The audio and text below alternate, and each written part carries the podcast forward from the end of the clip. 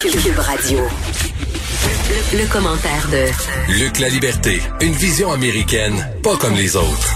Ouais, la vision américaine, euh, pas comme les autres, euh, cette vision américaine qui est en train peut-être de se modifier par rapport euh, au droit à l'avortement, Luc.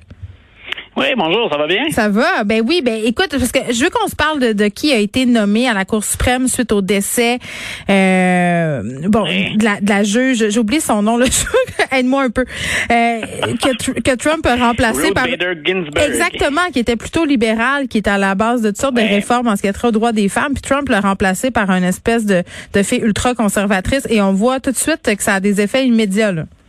Ben écoute, c'est c'est drôlement intéressant d'un point de vue objectif. Bien sûr, si on a euh, si on a un intérêt dans la cause ou si on est une femme américaine, bon, on voit ça euh, on voit ça différemment.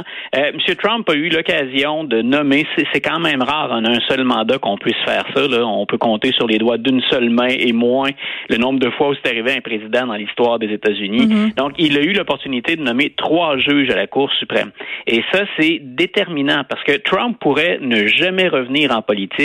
La Cour suprême va être marquée pendant 25 à 30 ans, si on regarde l'âge moyen pendant lesquels un, un ou une juge va siéger. Donc, parmi les héritages les plus importants de Trump, il y a cette forte majorité de juges considérés comme plus conservateurs.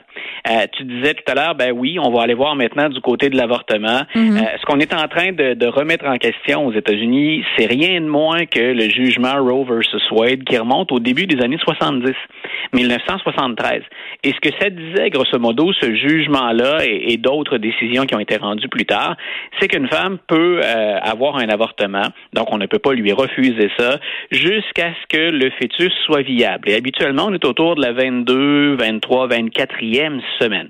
Euh, maintenant, on le sait, c'est pas parce que l'avortement a été euh, rendu légal qu'on l'a autorisé que ceux qui s'opposent à l'avortement ont cessé la lutte, mais pendant de très nombreuses années, leur stratégie, c'était pas de s'attaquer lui au, au droit à l'avortement, mais bien de tenter d'en restreindre l'accès. Mais là, on semble profiter de la petite fenêtre d'ouverture, hein, puis qui pourrait devenir très grande dépendamment du nombre d'années où les juges vont siéger. Euh, on s'est servi d'une loi qui a été votée par un État aux États-Unis et qui dit grosso modo qu'on va euh, rapetisser la période, hein, on va écourter, la période pendant laquelle une femme peut procéder à un avortement. On va faire passer ça de 22, 23 semaines à 15 semaines. Hey, alors qu'on sait qu'il y a bon nombre de femmes qui réalisent euh, vraiment sur le tard qu'elles sont enceintes. Euh, Voilà. c'est- le droit à l'avortement, c'est quelque chose qui est, qui est acquis depuis pas tant d'années que ça, dans le fond, quand on y pense, et qui est toujours. il faut, faut jamais le prendre justement pour acquis parce que sans arrêt. Ici là, chaque jour, Luc, au coin euh, Berry et Sainte-Catherine, on a des manifestants euh, Ouais. qui sont pro-vie, qui sont là, qui sont installés avec leurs pancartes puis leurs photos de fœtus et sont intimement convaincus que l'avortement c'est mal en 2021. Là. Et, euh, et ici, il n'y a pas de politiciens, sauf peut-être dans l'Ouest, à certains moments, on l'a senti. C'est la patate chaude du Parti conservateur, je te dirais. Ben voilà, j'allais dire, au sein du Parti conservateur, ça avait été le grand défi de Stephen Harper, d'ailleurs, si tu te souviens, qui avait Ouais. été de, ben, qu'est-ce que je donne à cette aide-là dont j'ai besoin, mais à, à laquelle je ne veux pas Ouais. donner toutes les réponses. Tu veux pas être associé trop à.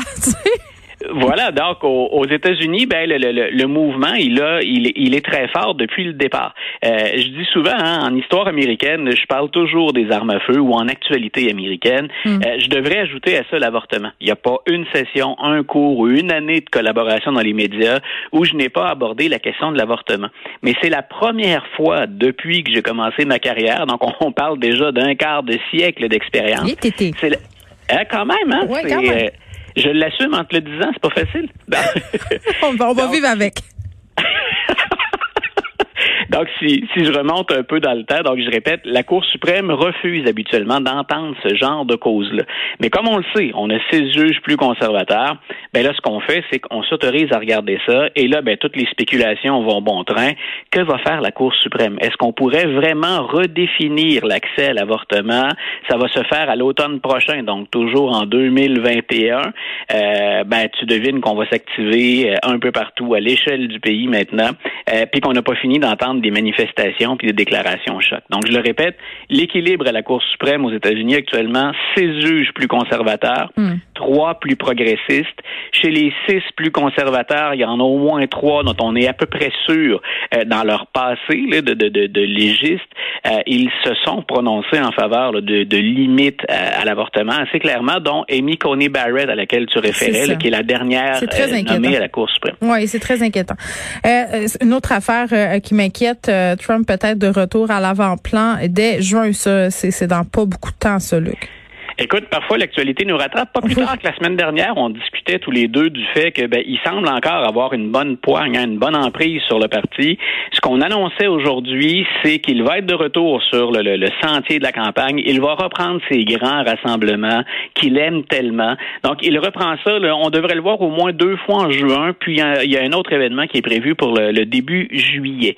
Donc, ce que ça veut dire, bien entendu, on l'avait vu, c'est qu'au Congrès américain, à la Chambre des représentants, ben on a fait notre lit, on a fait notre camp. Hein. c'est on, nous on se range, euh, on est full Trump jusqu'en 2022, euh, puis ensuite on prendra une pause et on verra. Donc chez les élus républicains de la Chambre des représentants, on y va pour Trump en 2022, puis on voit un peu ce que ça donne. Quand on regarde dans la population en général, c'est là où les républicains vont peut-être déchanter éventuellement, l'avenir le dira, mais Donald Trump, il ne reçoit plus que 32% d'appui si on regarde l'ensemble de l'électorat américain.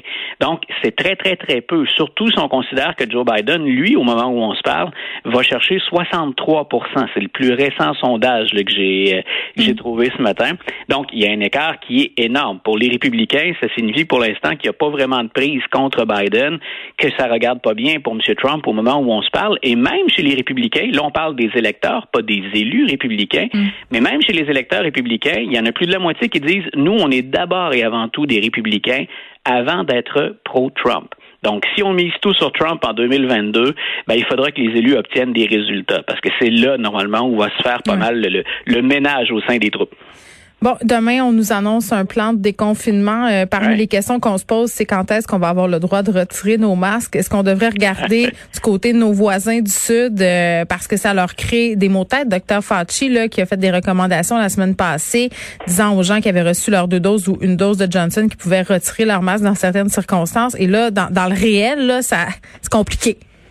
Ben c'est je trouve, écoute, c'est plutôt rare que j'ai dit ça du, du docteur Fassi qui, qui, a eu à qui a eu à s'exprimer dans la tourmente, mais je pense qu'on a été très maladroit du côté de la CDC là, à laquelle collabore bien sûr le docteur Fassi.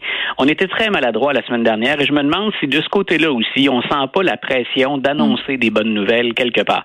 Donc on est enfermé aussi dans certains États américains ou à tout le moins on nous encourage très fortement à, à recourir aux, aux, aux, pratiques barrières là, ou euh, euh, donc à la distanciation, au mhm. port du masque.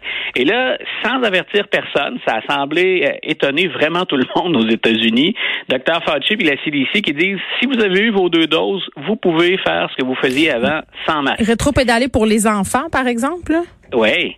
Donc, euh, et puis là, le problème, c'est que ben, la situation est très inégale aux États-Unis. Euh, selon les, les, les, États, selon les villes même, à l'intérieur d'un même État, il y a des villes qui sont pas du tout au même endroit. On le voit bien au Québec, par exemple. Mm-hmm. Donc, en fonction des, des zones puis du code de couleur qu'on s'est donné.